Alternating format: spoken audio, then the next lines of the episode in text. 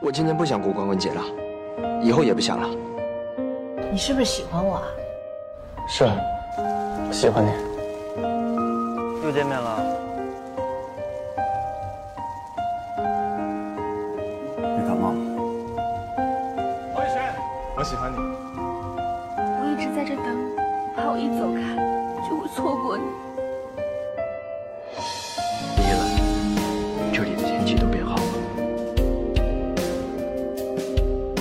我想和喜欢的人一起过情人节。以后我就跟着你吧，你去哪，柔儿就去哪。我们结婚了，一定要生个女儿，这样的话我就每天给她扎头。发。叔叔，我喜欢你，赵姐，我喜欢你。我要和你在一起。真的我特别幼稚。我想玩那个。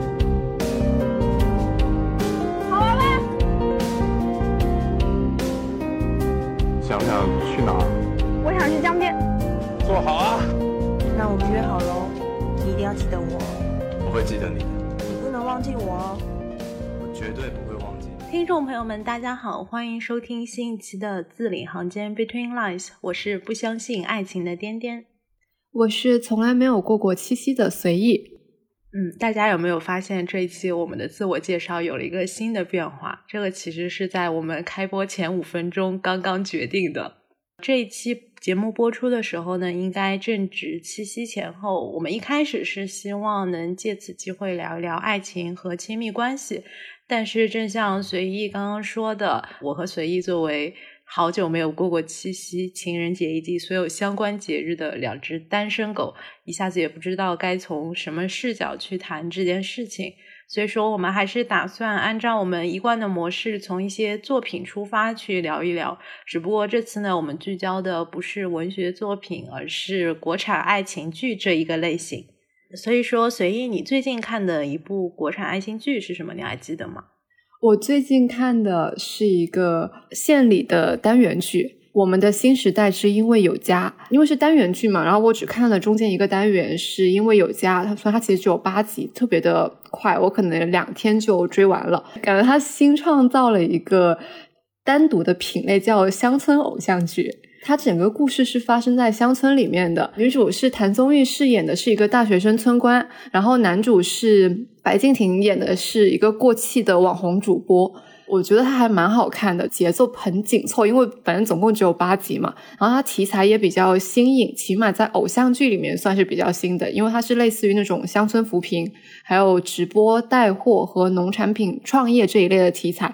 它人设都不是很完美，几乎没有什么主角光环，因为男主其实是一个特别投机取巧的，甚至还有点自私自利的一个角色。就是他一开始他可能就很冲动，还暴力，还打人，有一种是回到家乡避难的感觉。回家之后就遇到了黄思琪，就是他这个青梅。黄思琪是一个大学生村官嘛，他其实一心就想要振兴乡村，他甚至把自己家的老宅都抵押了，他想要利用现代化的一些技术来振兴他整个乡村，包括说什么。直播带货呀，搞精品农业，因为他们那边其实就是农业为主嘛。听起来很像快手投的广告。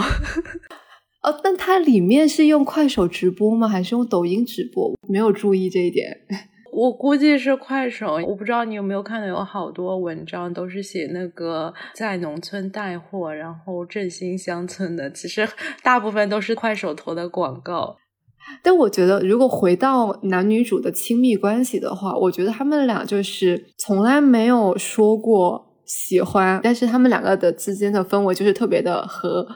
好像就是自然而然的，因为他们从小到大都是青梅竹马嘛，在相处的过程中也会相互的去各种打打闹闹嘛。然后他感情戏其实不多，我印象中应该是没有吻戏，但是就非常的自然。庄小东就是特别怂的，然后黄思琪就是那种大姐大。我觉得他们两个的关系有点类似于互补型，女生。会比较的勇敢和冲动，男生反而是有点，你知道他一开始塑造他是一个主播的形象嘛？他其实在外面就以各种物质为目标嘛，为了拍摄短视频，然后去各种豪车参加各种聚会，去什么酒店，就非常的浮夸，非常悬浮的一个形象。他也很抗拒回到家乡，他觉得家乡什么东西都很糟糕、很乱。刚回去的时候，他不是要指导村民直播吗？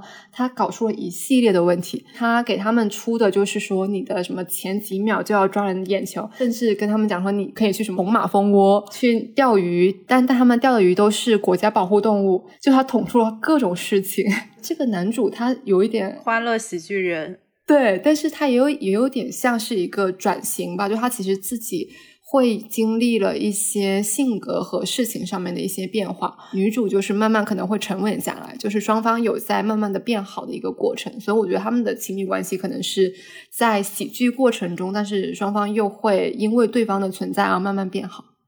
对，然后也两个人会一起去做一件他们都觉得有意义的事情。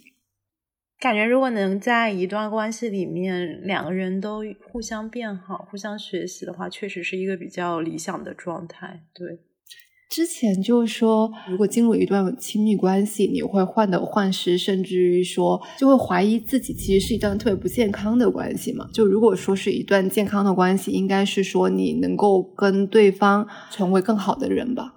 那我说一下我最近看的一部国产爱情剧吧。我最近看的是《变成你的那一天》，它是今年六月份首播的嘛，然后是张新成和梁洁演的一部剧。我看是因为一个是我是张新成的路人粉，然后第二个是当时网上对他的评价还相对比较好。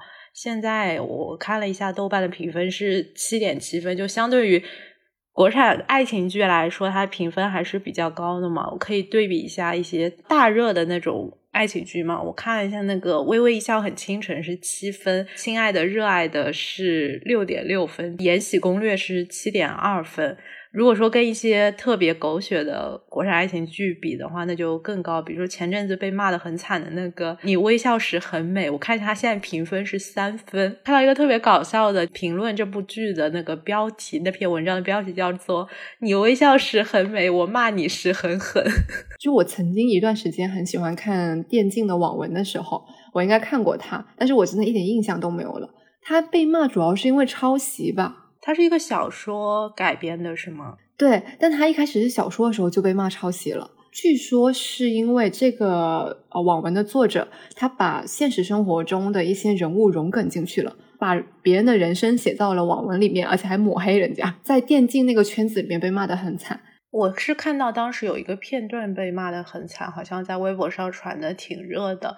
她女主是陈潇是吗？然后她是一个电竞选手的女朋友，好像就是她当时在观众席看比赛的时候，那个队伍输了，她就表现的很不在意，说了一句“我输了就输了”，类似于这种。后来就其他的女观众就。不开心了嘛？他们双方就吵起来了。后来陈潇她的男朋友应该是其中的一个电竞队员，他就下台来保护自己的女朋友，说我女朋友我都舍不得骂你，在这舍得骂，然后就被观众疯狂吐槽。你现在说这一段话，我都觉得尬的要真的 抠出来了。那我还看过一个更扯的。应该是女主转队，最主要的应该就是一个男生跟女主说：“如果我知道你转过来，我就可以让你让你赢，就送你一个冠军之类的话。”一点竞技精神都没有，天呐！对，能不能尊重一下竞技精神？好吧，不说这部烂剧了。我说回来，介绍一下那个变成你的那一天。张新成他演的是一个顶流男团中的一个成员，然后他的人设是属于比较高冷的那一种。哎顺便提一句，这个男团的名字叫做小宇宙，是不是给钱了？最强植入。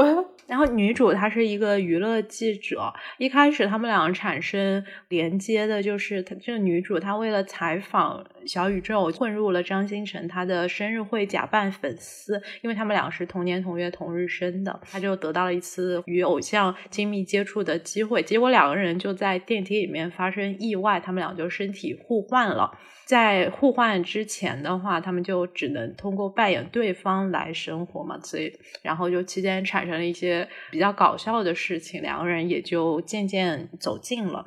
当这部剧当时夸的，或者说是营销买的 一些点的话，主要是张新成他演女生演的很妙嘛，可能是惟妙惟肖那一种。不过我看了剧之后，觉得七点七分肯定是虚高的，主要是大家被国产爱情剧拉低了期待值。我觉得要我打，可能是属于。六分吧，大概属于那种比较下饭的小甜剧，不会让你看了之后觉得啊，这部剧在侮辱我的智商。但是说实话，剧情。进入到一半之后就有点无聊了，看完之后也没有留下什么太特别的印象。不过我觉得这部剧的音效做的很不错，可以加个一分。我因为我没有看这部剧嘛，但确实是我在微博上面看到很多热搜，说什么今年的最佳女主角没有张新成，我不干。我看了几个那个动图，我觉得她真的还蛮可爱的。但说实话，我没有磕到张新成和女主的 CP，就是他们俩没有什么 CP 感，可能是因为他们俩就。爱情发生的太顺理成章又太巧合了，因为全剧唯一最大的阻碍就是男女主身体互换了嘛，然后就连这个阻碍也是为了让他们俩相爱而设置的。他们俩的爱情感觉是发生在一个百分之一百的充满吊桥效应的环境之下的，更不要说你一方还是一个光芒万丈的大明星，就是这种情况下谁能不爱呢？对不对？哎，那他们的那个身体互换是到剧情的百分之多少的时候，他们才会换回来？比较前面就换回来，但是后面又会不停的进行互换，因为他们俩，我理解是他们俩在心跳加速的时候，如果。同时发生了身体接触，他们俩就会互换。这个设定，那他们岂不是后面都不能什么谈恋爱、接吻、拥抱？但是后来好像是他们俩不会产生互换了，因为个什么小行星运行的规律就远离了地球。反正就特别扯，就是为什么只有他们俩会发生这种身体互换？剧里也没有给出明确的答案，可能就只能用。命中注定来解释，但是你如果说讨论爱情，你开始讲究缘分这回事，你就没有办法用一种他们俩如何建立亲密关系的这个框架去讨论它了。哎，那所以他们身份的互换对他们建立亲密关系有很大的促进作用吗？我觉得肯定是有的。比如说我跟你身体互换，我就能完全了解你平常的生活是怎么样的，然后同时两个人也会经常会在一起嘛，就是真正的身体意物理意义上的设身处地的为他人着想了嘛，因为你就非常了解对方过的是怎么样的生活。比如说那个女主，她就知道张新成演的那个明星，他从小家庭就。不是特别的和谐，他父母就不是特别的爱他之类的。然后女主她其实是一个非常家庭美满的人，哎，那我觉得就有点像是一个走捷径的爱情，哎，对，就是一个走捷径的爱情。他们相当于说省掉了相知的那一部分，因为你们从相遇到相恋，可能中间还有一个相互了解的一个部分嘛。亲密关系，就上次我们说要一起看的那本书里面，我记得有一段是说你。怎么样让两个人变得更亲近嘛？然后我记得有一个条件就是你要自我表露，自己向对方暴露自己的各种事情嘛。这种自我暴露很多时候是通过两个人相互的沟通去完成的。但如果你一旦互换身份，你都不用沟通了，你就自然而然的就知道了。哦，真的真的好走捷径啊！对啊，对啊，而且我觉得一个特别明显的对比就是这部剧里面有一个男二嘛，然后男二是女主的学长。本来女主她是喜欢男二的，在学生时期，她还特意为了男二去参加了一个天文社，就为了接近男二。然后男二的话，他属于一个比较温柔的直男。毕业之后，他一直默默的喜欢着女主嘛，但是可能没有什么行动。但那个时候，女主已经不喜欢他了。后来，女主跟张新成在一起之后，他有。说起过为什么不喜欢男二了？他说是因为有一次在学校的时候听见那个学长放了一个屁。我当时觉得这个理由又搞笑又真实。就有时候可能对于一个遥不可及的人有非常不切实际的那种幻想嘛，但是真正知道他是生活中是怎么样的之后，你可能就幻灭了。如果说把他和学长的关系和他和张新成的关系对比的话，因为他们身体互换了，所以说他们从一开始就被迫的知道对方的生活是怎么样。比如说张新成都能看见那个女生的呃胸啊什么的，要给她换衣服，每天帮她化妆之类，甚至他还会替那个女生的身体来大姨妈。所以说他们直接进入到了一个比同居还要亲密的关系。那这不就是天选？之 CP 嘛，对，就是天选之 CP。所以你是因为这部剧，所以你觉得你更喜欢男二吗？这部剧我没有特别喜欢男二，但是我还是挺喜欢男二的，因为男二的长相比较是我的菜。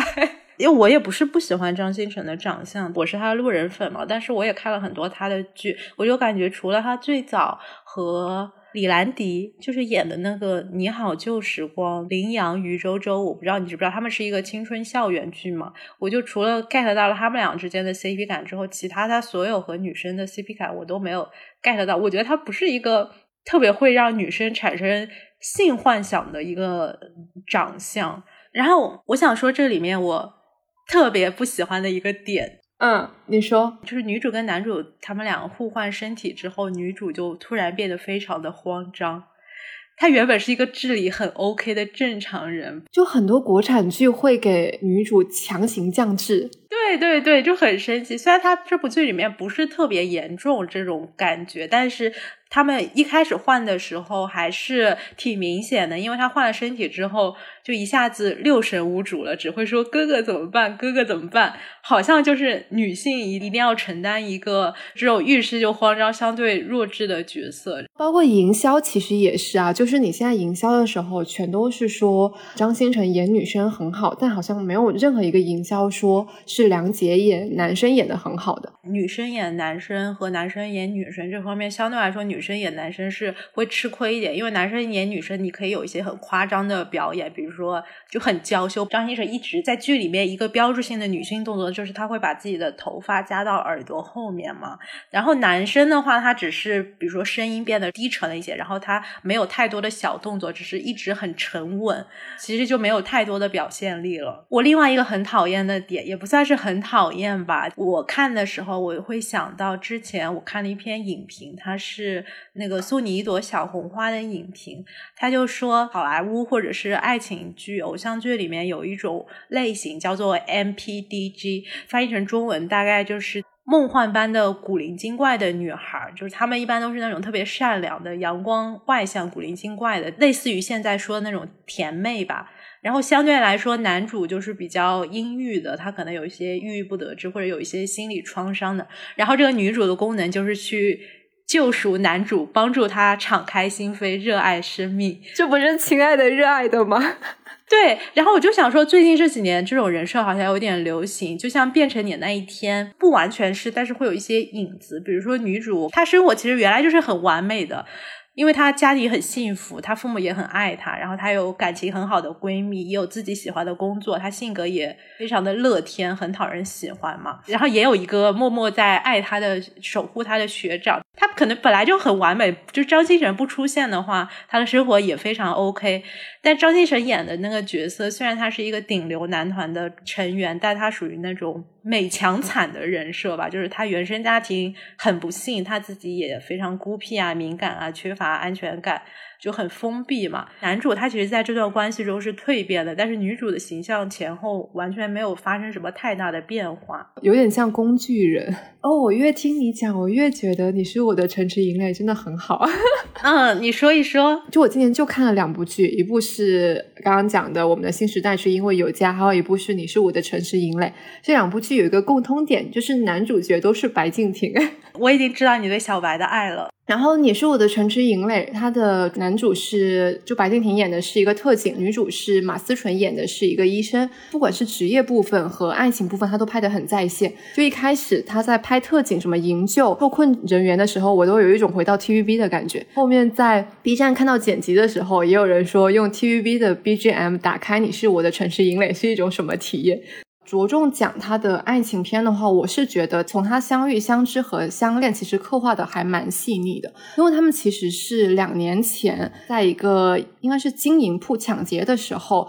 米卡就是医生被当成人质，然后邢克磊就是我们的特警男主，他其实是去救他嘛。然后救完他之后，他们两个两年应该就没有再相见了。第二次重逢是米卡他要去，像说是特训吧，医生入职的时候需要进行一个培训，然后去到了特警队里面去培训，然后所以他们两个才相逢的。他们两个是属于在中间，他其实有很多的来回。开始可能米卡其实并。不是很待见邢克磊，邢克磊也很因为米卡他其实前面他有两次擅自出营，然后第一次是因为邢克雷没有回去，但第二次他其实就在邢克雷面前，他就没有跟他请假，他就转身就走了，可能会导致说，呃，邢克雷在一开始的时候觉得这个人不是很 OK，然后米卡就会觉得邢克雷很特意的去针对他，相知的过程中其实不是很愉快嘛，后面他们慢慢转变对对方的印象，其实恰好是专业能力上面。邢克磊看到了米卡在救人时候就很紧急，然后他在很极端的情况下面表现出来的临危不惧，专业度非常的强。米卡也看到了邢克磊在救人的过程中，然后显现出来的非常勇敢，所以才会相互的双方有一定的感情上面的转变。包括到后面他们其实也合作过几次嘛，而且是职业上面的相互成就，所以他们的感情才有了一定的升温。我是觉得这部剧他们在爱情这条线上面，其实他每一步都是有迹可循的。然后也不是说，就像之前那些剧，就是我们一定要什么天选之子。虽然他们里面有一个很老土的桥段，就是男女主一直在偶遇嘛，但这个偶遇它其实又不像是很多的国产剧双方都不知道的偶遇。他这个偶遇是邢克雷特意制造的，所以他每一次说很巧的时候，都是男主在主动前进一步。他不是那种整个世界都在为你们偶遇创造条件，他是男主自己主动去创造条件的。现在很多国产偶像剧拍那个。职业剧其实只是披着职业剧外壳的这么一个爱情剧，就是它关于职场的内容。其实，如果说你真正是做这个工作的，可能会觉得非常的搞笑。包括之前的一些拍医生的，或者是拍嗯律师的，或者是拍金融行业的，现在好像特别喜欢拍这种看起来高端的行业，但可能它相对来说还是职业和爱情的比例还是调配的比较好的。但是我自己会觉得不喜欢一个地方，就是他们俩，他们俩都是太好的人，他们。俩很完美，对，就，我不想看到两个这么完美的人在谈恋爱，无论是他们的性格也好，还是他们家世也好，他们没有什么缺点，这么善良的人值得这么好的爱情，对，对，对，对，我只想看那种普通人、穷人，或者是在爱情中有有点小龌龊的小心思的人谈恋爱，我觉得这才是普通人的爱情。对他们两个真的太完美了。但是我觉得里面有一些，比如说米卡，他在工作上面其实也会犯错嘛。他在刚刚到急诊的时候，这个可能算是一点点还比较普通的地方吧，但其他好像就没有了。哦，但如果讲到这里，有一点算是不是很喜欢，但最后它的走向我又觉得还挺好的一个情节，在最后他们感情其实还算是一个比较稳定的情况。然后米卡那个时候有一个到国外去进修的机会，但那个时候他们可能已经到谈婚论嫁了，然后邢克雷又不能出国，所以米卡他一直在纠结他要不要抓住这个机会去国外进修嘛？因为他如果去国外，就代表着他们可能要未来的一两年都要异国，他又很舍不得邢克雷，然后。米卡在思考了很久之后，跑下去跟邢克雷说他不去了。这个瞬间一出来，我就觉得有一种好像就是你要为爱情放弃掉自己个人上面的一些成长，我会觉得有点可惜。后面的转向是邢克雷反过来安慰米卡说：“但是这是你很想去的部分，说你不要把这件事情变得。”很严重，我们异国也不会分手啊，就类似于这样子的。所以我觉得他到后面的走势是 OK 的，但他确实是以一个男生去安慰女生，像是刻板印象，就是女生一定会为了爱情牺牲事业，反而需要男生去点醒女生，才会有一个双赢的局面。就这一点其实有一丢丢的 tricky 在里面。所以说，如果说是你的话，你有一个出国进修的机会，然后你要和你的男朋友分开一两年，你会选择放弃这个机会吗？不会吧。吧，我也不知道，真的吗？你还会犹豫？我这坚决不会，不知道，因为我觉得得要到那个情境下面，我其实没有办法想象对一个人的爱有它的浓度到底有多高，这个浓度会不会影响你后面对于很多事情的决定？我之前最讨厌的一句话是“等你长大了，或者等你怎么怎么样了，你就知道了”，但是我现在有一种慢慢的可能。接受这句话，可能到某一个年纪或者到某一个情境，你确实会有其他的因素，包括情感上面、思想上面的一些改变，确实可能会影响你对于现在很多东西的决定和判断吧。我还很喜欢他们两个亲密关系之间的一点，他们两个其实是最基础的 base 其实很合的，因为他们不管是刑警还是医生这两个职业的特殊性，然后他们都会在始终如一的尊重生命。他们两个其实很相似的，一直在同一个同一个世界或者是同一条水平线上面的。还有两个之间的关系，我是觉得他们其实很势均力敌的。正是因为他们非常优秀，所以他们敢于自我暴露。就我非常的羡慕这种亲密关系，他们会很直接的表达我喜欢你，不会。因为害怕表达而掉价，他们之前也不是有一出那个表白的情节嘛？不管是女主还是男主，他们都不会怕说，我说我先说我喜欢你，好像就不好了。他就会很直接去表达这个事情。他也有勇于承认错误，还有去尝试挽回的一个勇气。第一次约会，邢克雷本身以为就他们两个人去，结果米卡因为想要撮合邢克雷的姐姐和那个邵医生，就医院里的一个主任邵主任，然后转身就邀请了邵医生。但是邢克雷就他以为邵医生跟米卡有什么奇奇怪怪的关系，他就给米卡发了一个短信，他说你为什么不经过我同意就邀请了其他人？但这个短信其实也是邢克雷的一个 一个朋友带他发的。但重点就是当天米卡。因为在医院里面嘛，他一直没有看到短信，直到当天晚上邢克莱来接他的时候，邢克莱特别的怂，因为他怕，呃，米卡看到这条短信生气了嘛。但其实米卡一直没有看到。结果到米卡拿起手机看到那个短信的时候，米卡第一反应是道歉，类似于说他确实没有经过他的同意就邀请其他人一起出去玩。我觉得他们两个之间的关系是建立在谁做错了谁就道歉。很平等，真的非常的坦诚，就是有什么事情都不会藏着掖着。说到这个，我觉得我们可以说一下你在亲密关系中是哪种类型，因为之前你推荐给我看的那本书《亲密关系》，它里面就有提到一个人际关系学家，他提出了成人的四种依恋类型嘛，分别是安全型、痴迷型、恐惧型，还有疏离型。我们可以分别的来介绍一下。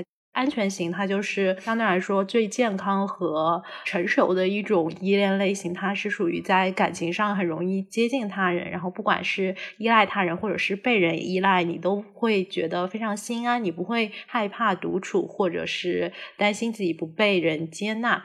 第二种痴迷型的话，他就是希望能够在一段关系之中投入全部的感情，但是你可能会经常发现别的人不乐意把关系发展到像你自己期待的那样，然后你在没有亲密关系的时候，可能会觉得非常的不安，也会担心你自己的伴侣不像自己看重他一样看重自己。恐惧型和疏离型的话，他们俩其实都属于回避型的两个分支。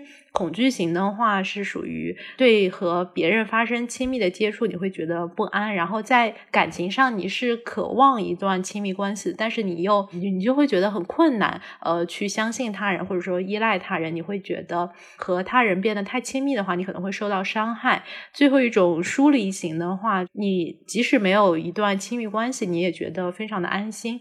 你可能觉得独立和自洽对你来说是更重要的，不喜欢依赖别人，也不喜欢让别人来依赖你。所以你觉得你自己是属于哪一种类型的呢？可能不众所周知，我的感情经历非常的少。刚刚没有亲密关系的时候，我会觉得我可能偏向于疏离型，就是我觉得自己独立可好了。但我觉得如果我在一段亲密关系里面，会更偏向于恐惧型。就我肯定不是一个很健康的亲密关系的。呃，类型，我其实也会想要去问对方说，你为什么会喜欢我？我其实是一个特别没有安全感的人，就我甚至不会想说你会不会一直喜欢我。这个在我这边的答案可能一直都是否的答案，就否定的答案，跟之前的恋爱有关系了。我会想要进入一段亲密关系，但我又会很懒，或者说我会找不到一个进入的方式，表现出来的就是我其实很懒得去跟人家打交道嘛，然后也。不是很想要自己尝试着去主动去了解对方，然后也包括说自我暴露呀，或者我们有一些情感上面的一些进展吧，我觉得可能都没有。我也比较有同感，我觉得我也是属于恐惧型和疏离型相互交织的，可能目前更多是属于疏离型吧，在外人看来，这四种类型它本来就不是。泾渭分明，它是一种类似于十字坐标系的，你可能每一种依恋的类型都会占到不同的比例嘛。然后我觉得一个比较无解的问题就是那本书里说，现在很多人也会知道，我们的依恋类型可能是我们从小体验到的亲密关系所决定的，也就是说，我们对于人际交往的一些看法和方式，很大程度上是取决于我们父母是怎么对待我们。这两年提原生家庭的问题也很多嘛。我其实对于这两年提这么多原生家庭的问题，就把一切问题都归罪到原生家庭。我之前对这种讲法是有一点厌倦的吧，就是我会觉得它是一种很偷懒、逃避责任的行为。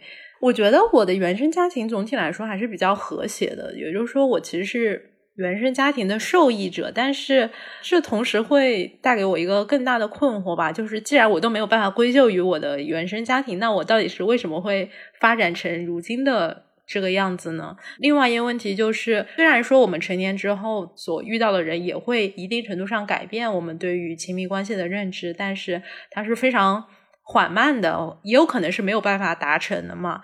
虽然说我知道安全型的。状态是非常健康的，但是你既然已经成为像我们，既然已经处于这种恐惧型或者是疏离型的一个状态，你要怎么去说服自己去冒这个险，去打开自己，还是说你就放弃挣扎呢？我觉得就比较无解这个问题。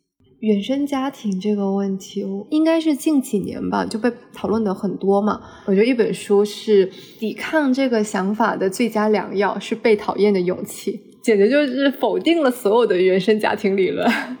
就我们其实是有能动性的，不要说把很多事情都归咎于原生家庭。但我觉得我其实有这个倾向，我意识到了这个问题，但是我没有选择放过我自己，我放任它存在了。它其实是最省力的一个方式，虽然它导致的结果不是我想要的，但是那个更好的结果它太费劲了，我真的拿不出来勇气或者魄力去改变它。怎么办，美女？你要自信，你要相信你是值得被爱的。这么多人爱你，你这么好，又好又美，就是《城池营垒》里完美的那个人。怎么突然开始夸夸群是吗？两人夸夸群。你要自信。就是我上一段关系，我的那个前任是一个非常垃圾。就是你们外语学校出来的典型的形象。什么叫我们外语学校？搞得你不是外语学校一样。就是因为我的前任是一个，平心而论了，我觉得他很帅。嗯，也就一般般吧。因为他高中也是外院的嘛，所以他从小就是在女生堆里面成长起来的。他可能呃换女朋友换的很勤。我当时跟他在一起的第一天，我自己的想法就是，我从来没有奢望过我们可以走得很远。我是以这种想法跟他在一起的。你为什么这么卑微？对，所以我觉得我从一开始这个关系本身就是不健康的一种依恋关系嘛。其实很短，因为我我们在一起时间很短，但我就不知道为什么他能够影响我这么久。嗯，他带给了你很大的伤害。其实我们没有太聊过你们之间的关系，是不是？因为你们在一起的时间太短了。对啊，就真的中间相处的时间真的非常的短暂。我觉得我们是属于跳过了相知的阶段，我们直接就是从相遇直接到相恋了。这个就是我之前问你说相不相信一见钟情 的原因。所以你对他是一见钟情？是的，我觉得我们两个都是。嗯，你是愿意相信一见钟情的人？我愿意相信，因为我仅有的两段恋爱，第一段其实是日久生情。我是在高中的时候嘛，就高考结束之后，跟我一个很好的朋友，我们认识了七年，在一起了一个月，一个月之后就变成了一个陌生人的关系，就真的很伤。天呐，好可惜哦。就是因为我的第一段关系，让我觉得我可能真的是一见钟情类的选手。因为我第一段关系，就他跟我表白之后，问我要不要在一起的时候，我当时其实是在想，哎，我好像也不抗拒他，我可以接受跟他一起去做很多的事情。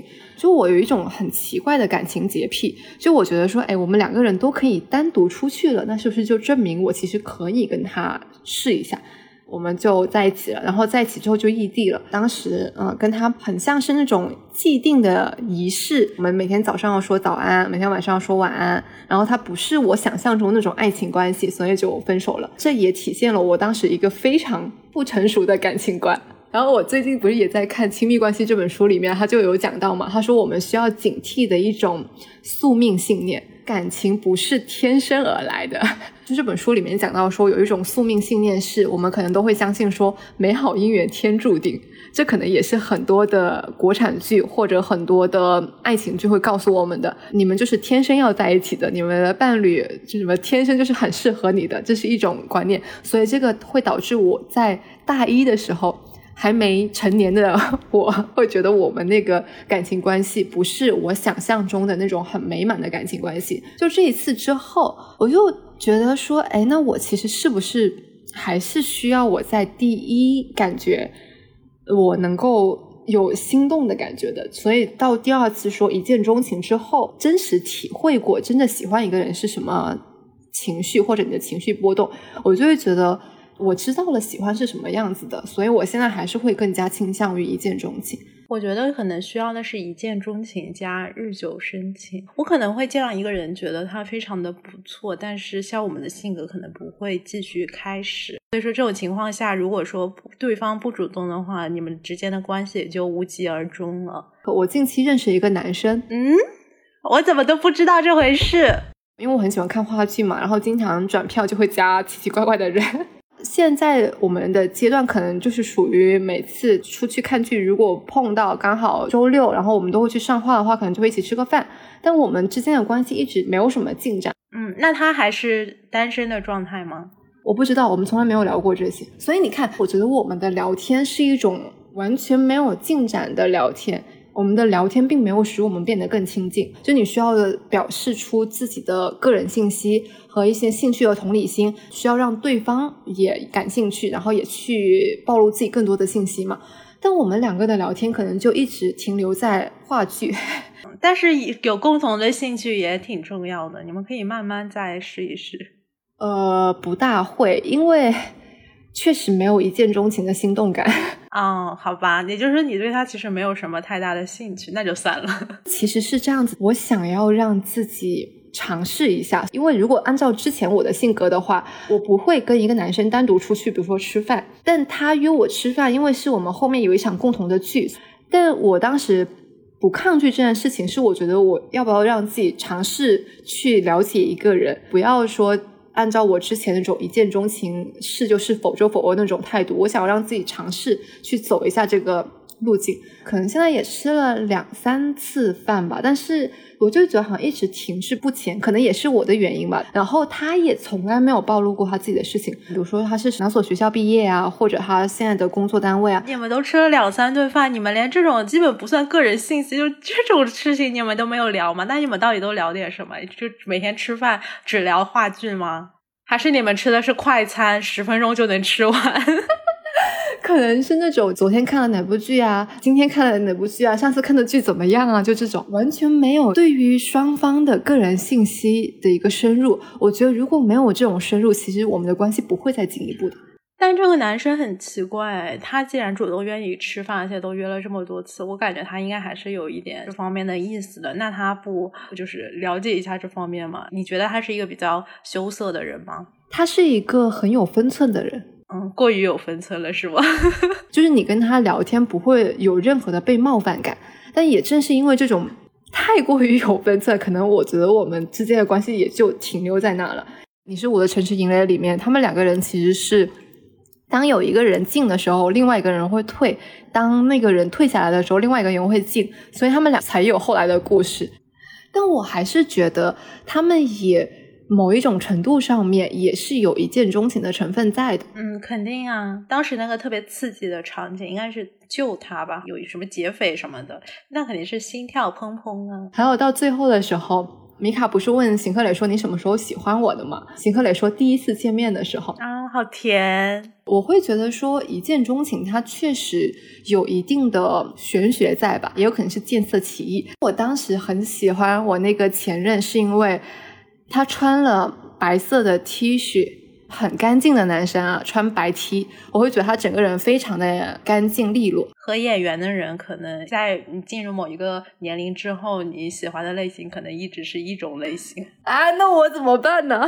嗯，你所以你喜欢什么类型啊？我都不知道。干净吧。我也是。那我们两个是竞争者哎。啊，我喜欢广东男生，我喜欢讲广东话的男生。嗯，开玩笑。嗯啊，回来回来。哦，所以说你刚刚说你今年只看了两部国产爱情剧，你平常看国产爱情剧的频率是会比较低吗？就是你什么时候会选择看国产爱情剧？因为我原来以为我自己其实不怎么看，但是那天我们说要聊这个话题的时候，我一下子想不起来我看过什么，但是我又发现你说的那些我竟然也都看过。我看剧应该是只有两种情况下，一种是。有我喜欢的演员，比如说白敬亭，且这部剧是 OK 的。比如说像之前的《荣耀乒乓》，我就没有看。哦，很烂是吗？那部剧好像是，因为它前面有点讲职业线嘛，然后说据说前面很憋屈。因为我看剧我还是想要开心一点，所以我就没有去看。然后还有一个情况是因为我很喜欢看网文嘛。所以网文的话，如果它改编成影视剧，且里面的演员我不反感的话，我会看。比如说像之前的《微微一笑很倾城》，像《亲爱的热爱的》，它其实都是就微微是顾漫的网文改编的，然后《亲爱的热爱的》是墨宝非宝的蜜汁炖鱿鱼改编的。所以就是这种情况下我会看。但近期顾漫又上了一部是《你是我的荣耀》，我没有看，因为他们两个演员我都不大 OK，所以我就没有看。谁演的呀？杨洋和迪丽热巴哦，好吧，我也不大 OK，好吧，我也其实差不多，就基本上如果说有我路人粉的演员的剧，我都会看。我的枪头其实还是挺多的，一般都是下饭的时候看嘛，或者是你很累不想费脑子，你只想快速的分泌一些多巴胺的时候会看。啊，那我最近的下饭神剧，呃，也不是剧，是一个综艺。我推荐给你，叫《名侦探学院》啊，也是名侦的，就是衍生系列是吗？对，就名侦里面每一期不是有个侦探助理嘛？然后侦探助理他们有一有一个节目，单独的节目叫《名侦探学院》，就看到很多智力在线的人在比拼，就真的好爽啊！我有时候也会看综艺，然后我之前写一篇稿子的时候，就写恋爱综艺相关的嘛，然后我就一口气集中看了很多恋爱综艺，就像是《心动的信号》啊什么，我不知道你知不知道，看着看着就觉得哎，还有点意思。一般他都是找四个男的、四个女的一起住在一个别墅里面住一段时间，可能一个月的样子吧。然后演播厅里面会有一些明星嘉宾去和观众一起观察这些男男女女在小屋里面是。怎么发展关系，怎么 dating 呢？然后就要猜他们谁喜欢谁嘛。不过看多了会发现，其实套路都比较相似嘛。而且你看那些帅哥靓女，你就会觉得他们为什么会找不到男朋友女朋友？而且有的人二十岁就来上节目了，我就想说也是大可不必。很多可能都是为了做网红或者是今后出道嘛，然后就比较无聊了。但是我这次录之前，我就又。去找了一个韩国的恋爱综艺来看，我就想着还是韩国人会玩啊。那个综艺叫《换乘恋爱》，我现在看了两集，我就感觉他们太会玩了。他是邀请了几对已经分手的情侣住到一个屋子里面。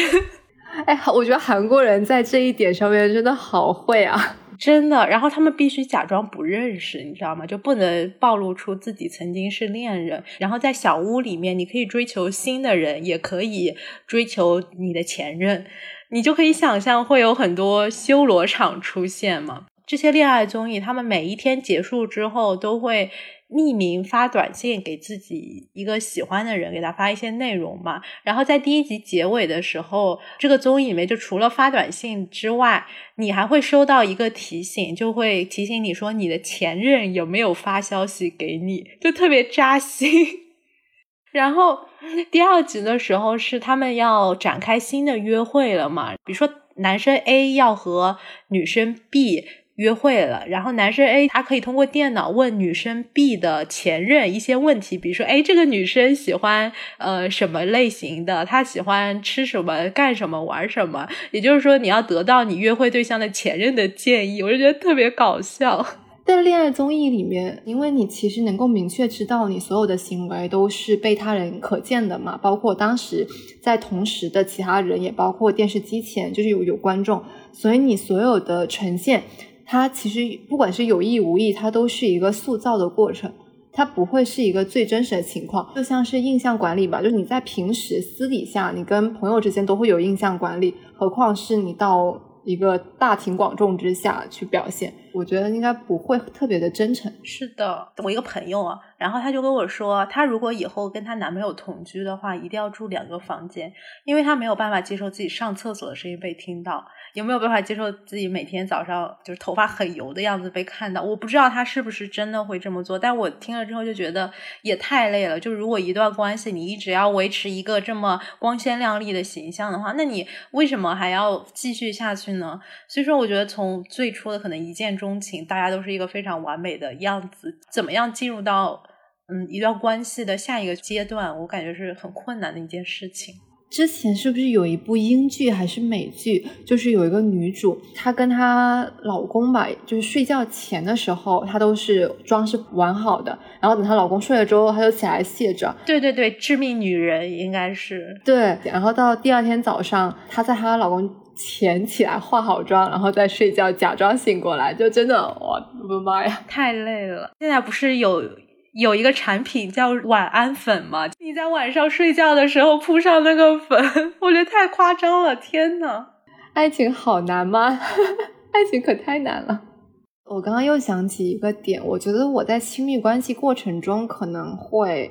想要去对方去巩固我自己的认知，亲密关系这本书里面不是有一个概念是自我概念吗？自我概念的话，就在亲密关系当中可能会有两种模式，一种是我们想要在亲密关系当中得到一种自我提升，其实就是从他人那里获得能够提升自己的一些正面反馈，比如说觉得我很好。还有一种呃是自我证实，是我不需要你夸我，我需要你证明我自己是对的。如果我觉得自己不好，你觉得我好，我会更不安。那你觉得你自己好吗？我理解是你觉得你自己不好，所以你希望对方也觉得你不好，那也太奇怪了吧？我可能会是阶段性的，比如说，我觉得我这件事情就是做错了，我不想要你告诉我说这件事情没错，因为我这是我自己的，有我有一个认知。那就是你是一个比较理智的人，你就是一个是非分明的人，你是一个好人。也有可能是因为我不相信他人，在思考的时候，我可能。我不相信，或者我并不信任这些反馈，然后我就把这个应用到我的家庭关系里面也是一样的。比如说，我小时候可能我考试考不好的时候，如果我家人说没有，哎，你现在已经很棒了，但我会觉得他是很虚伪，他在说假话，他只是在安慰我，他并没有觉得我很棒。嗯，但我觉得这个应该是有一个起始的点的，比如说一开始你是没有这种感觉的，但是某一次你考的不好，然后别人说你是很棒了，但你发现对方其实并不是这么想的，久而久之你可能会就不相信他人的判断。但我觉得如果可能会有一些改善的方式，比如说有一个人非常执着的一直在跟你说你确实很棒，你就会渐渐的相信他是真的很真诚的觉得你是很棒的，所以你是很棒的。嗯，我真的好想心动哦。好久没有心动过了。我其实在我前任之前，可能并没有很明确的知道喜欢是什么感觉嘛。到你当时有 crush 的时候，就会觉得 crush 的感觉真的好好呀。我不知道，比如说我跟你说，我挺喜欢那个男生的。我觉得我对他保持就是这种持续的喜欢，某一部分原因是因为他有女朋友。我知道我没有办法，暂时没有办法得到他，就是我很享受这种我暗恋一个人的感觉。你能了解吗？这其实和追星有异曲同工之妙。不懂，我不用为此付出太多，但是我能得到一种多巴胺的分泌。比如说他现在是没有女朋友的，然后你让我去追求他，难道我真的会去追求他吗？我觉得我可能不会，因为我太懒了，我也不愿意去迈出这一步。但是他正好有女朋友，就为我不追求他找到了一个理由，而我又可以假装等待的关注他，这个事情让我觉得很爽。就是有一种我并没有拒绝这件事情，只是现实情况不允许。对对对对对对 对，可把你厉害的。嗯，所以说我感觉我们还是看了很多的国产爱情剧的，莫名其妙的。那你会觉得你小时候看的那些国产爱情剧和现在的国产爱情剧有一些什么区别吗？我小时候看的，我想一下，小时候看过什么？哦，我小时候看过很多台湾偶像剧。我也是，我觉得我们小时候都是被台湾偶像剧，什么公主小妹啊，王子变青蛙呀，爱情魔法师，我们看的是同一批哎。哦，还有最近的是什么？下一站幸福，我觉得小时候可能还是会偏狗血一点，会更偏向于说多角恋，很多个男生爱一个女生，全世界都爱这个女生的故事。对你刚刚说那个公主小妹，我就也看过嘛，就是她女主是张韶涵，对吧？男一到男四是飞轮海的四个成员。之前不是有个游戏叫《恋与制作人》特别火嘛？他们就说磕纸片人，磕纸片人，就里面也有四个不同的男生。我就觉得公主小妹就是古早版的恋与制作的，就有四个不同的类型的帅哥，宠你、爱你，供你挑选。人类的欲望和梦想果然是更亘古不变的，就永远都是这个样子。近期可能确实有一些叙事或者思想上面的觉醒，所以。会更偏向于什么甜宠剧，也有可能是压力太大了，需要一些不怎么动脑子的甜宠剧。生活比剧里更狗血，这个很不负责任。我觉得就是那些。资本还有市场，看到一个剧火了之后，你就可能就不停的投那个甜宠剧，对，就是你还甩锅给观众，说什么观众爱看甜宠剧，而且很多甜宠剧就真的很无脑。而且另一个原因可能是，你说每年出来那么多新的偶像、新的演员，你不让他去演那个甜宠剧，他有能力去演什么呢？很多编剧的那个故事真的是完全站不住脚的。文学理论的课里面不是说本事和情节的区别吧？本事应该就是一件一件的事情，一个一个的素材，然后情节你是要通过一定的逻辑关系把前者给串联起来的。但我觉得现在的国产剧很多时候，它就只是把一个一个素材往上扔，甚至都没有一。点逻辑关系，而且它这个逻辑关系如果有了也是站不住脚的，而且人设可能前后就完全变样，所以他的所作所为也是没有一套正常的逻辑的。而且我觉得现在有一个趋势，就是所有的剧它都变成了爱情剧啊，对，职场剧变成职场爱情剧，刑侦剧变成刑侦爱情剧，武侠剧变成武侠爱情剧，就感觉你干什么都得谈个恋爱。可能是现代人太渴望爱情了，就是你可能作为一个。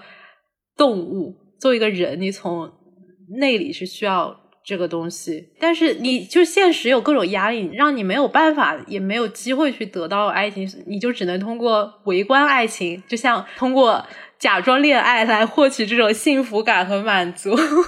我觉得是还是偷懒的一种方式。比如说，你要写一个职业剧，它的篇幅就你要去做很多的调查，跟很多专业的人士去磕很多细节嘛，所以它的成本肯定要比你写一个纯的就甜宠剧要成本要高得多。一个季度可能都拍好几个剧的这种快节奏来讲的话，确实甜宠剧它的成本很低。这些制作人和编剧凭什么觉得爱情是件很容易描绘的东西？我觉得爱情才是非常永恒又很困难描写的话题。他们写的那些爱情，我我怀疑他们是不是真的懂爱情？就真的很像是套了一个模板。上次看到一个剪辑特别好笑，上次剪辑说现在所有的国产剧里面永远会有一句话是“好巧啊，怎么是你呀？”啊，真的吗？很多都有，所以我才说《城市营垒》里面是反讽，它里面也会有好巧，但它所有的好巧都不是真的巧，都是刻意为之嘛。它就是告诉观众，就是我刻意为之啊，就爱情没有这么多的巧合，你要巧合，你只能自己去制造巧合。你记不记得早年间有那种？玛丽苏和杰克苏，就那种大开金手指的。可能现在没有人会想要再看这种玛丽苏的，他也会想要看什么大女主的嘛。但我觉得他的大女主有的时候也是一种在男性视角下的大女主。点名批评那个什么北辙南辕是吗？在此。那我们最后进入我们这一期的总结问题。我们非常难得的在录制之前就想好了这期的标题，叫做“因为国产爱情剧再也不相信爱情了”。这个标题是当时随意提出来的。我们应该说是因为国产偶像剧再也不相信爱情，这样就不会出现两个爱情了。非常好。所以你为什么会产生这样的想法？这个真的是一瞬间。的灵感也没有经过什么深思熟虑，但是我后来有去在想这个问题，我觉得有两个极端，一个极端是因为国产剧里面塑造了太多的完美对象，包括我们刚刚讲的，比如说他颜值高、工作好、性格也好，我们会觉得说他能够得到天选的爱情是他 理应得到的。但反之，就会觉得说自己好像并没有办法去做到跟他们一样的，比如说同样的处境去做同样的事情，就会觉得说自己不配 得到爱情。我不配。比如说，如果你问我说我相信爱情吗？其实我是相信的，但只是不相信自己会拥有。你这个观点。还和普通大家对于国产偶像剧的想法还挺不一样的，因为我记得我从小，我爸就跟我说，你不要看那么多偶像剧，现实中的爱情没有这么完美。他们的可能都会觉得你会看到一个完美的对象之后，也希望能够在生活中寻找一个霸道总裁或者是深情的男主这样子。其实和你说的刚刚是恰好是就截然相反的，你反而会觉得说自己不配这样的人。那也有可能，就是我也会觉得我找不到。就现实生活中真的没有这么完美的人，也有可能是的。还有另外一个极端，就是现在很多的国产爱情剧里面，它也会塑造爱情的出轨和一些极端的行为，比如说家暴呀，或者是出轨小三，会觉得说爱情好累啊好烦呀，为什么要谈恋爱呢？你相信爱情吗？我一开头的时候自我介绍不都说了吗？不相信。之前不是要讨论那个最向往的亲密关系吗？本来是想说御赐小五做的，但是一开始就是想说，因为前任讨论太多了嘛。二是感觉这种爱情，神仙爱情，真是可遇而不可得。就是你可能发现娱乐圈的偶像剧都在现实中是吴亦凡这个样子，霸道总裁全都是王思聪这个样子，然后你深情男主全都是林生斌这个样子，那你怎么相信爱情呢？因为我觉得现在的国产爱情剧，它没有教你怎么去处理一段这种琐碎的爱情关系。很多女主她总是轻而易举的能够获得关注和爱，而且她们就是好像没有经历过任何生活的捶打，她们一直非常的积极乐观正能量。而我们现实中遇到的亲密关系，可能是就充满各种嗯矫情也好啊，然后或者是各种鸡毛蒜皮的小事情啊，这种情绪是。没有被这些国产爱情剧所呈现，所以说你没有办法从这些剧里面去习得一些技能吧？我觉得近期不是有一部剧，好像评价还挺高的，应该是叫《我在他乡挺好的》，好像就是说他们就非常的普通，然后也有点类似于说普通人在。大城市里面自我很孤独的去打拼的一个现状吧。我刚刚关掉了一个文档嘛，然后我现在是看着我们俩的微信语音的头像在跟你说话，然后跟大家说一下，随意的头像是他的一张侧影照。然后我看着这个侧影照，我就想说，这么好看的姑娘竟然没有男朋友。突如其来，你不知道照片等于照片吗？就骗人的骗。没有啊，就跟你现实中长得一模一样啊。随意真的特别好看。我们之前有一个约定，是说谁先结婚，谁就可以不给对方发红包啊？真的是这个约定吗？我怎么不记得了？啊，不是吗？是谁先结婚，对方不用给他发红包吧？不是吧？是谁先结婚谁就赢了吧？那你肯定赢啊！我怎么可能跟你下这个赌注？那我们再立一个 flag，就是我们希望我们下一次聊亲密关系的时候是有亲密关系的状态再来聊这个话题。我们下次聊亲密关系的时候，带上各自的男朋友一起来录播客。好的，那这个 flag 立下了，可能三五年也不一定能够实现，我们就先把这个三五年的预告打在这里。好的，那我们这一期就聊到这里啦。希望听这一期播客的你们，如果有对象的话，就还是可以享受你们现在所处的这一段亲密关系，是享受其实单身生活的话，也可以继续享受。如果想要有另一个对象的话，也可以尝试着去做一些主动性的举措吧。好吧，祝大家都拥有甜甜的恋爱耶！拜拜，下期见。幻想一个未来，拥有一片星海，在某一刻看你向我走来，孤单经过人海，看别人的精彩，而我的心在等谁来主宰。因为一个意外，轨迹已经更改，多么真实，从现在到未来，不愿给谁伤害，也不愿有遗憾。可命运总是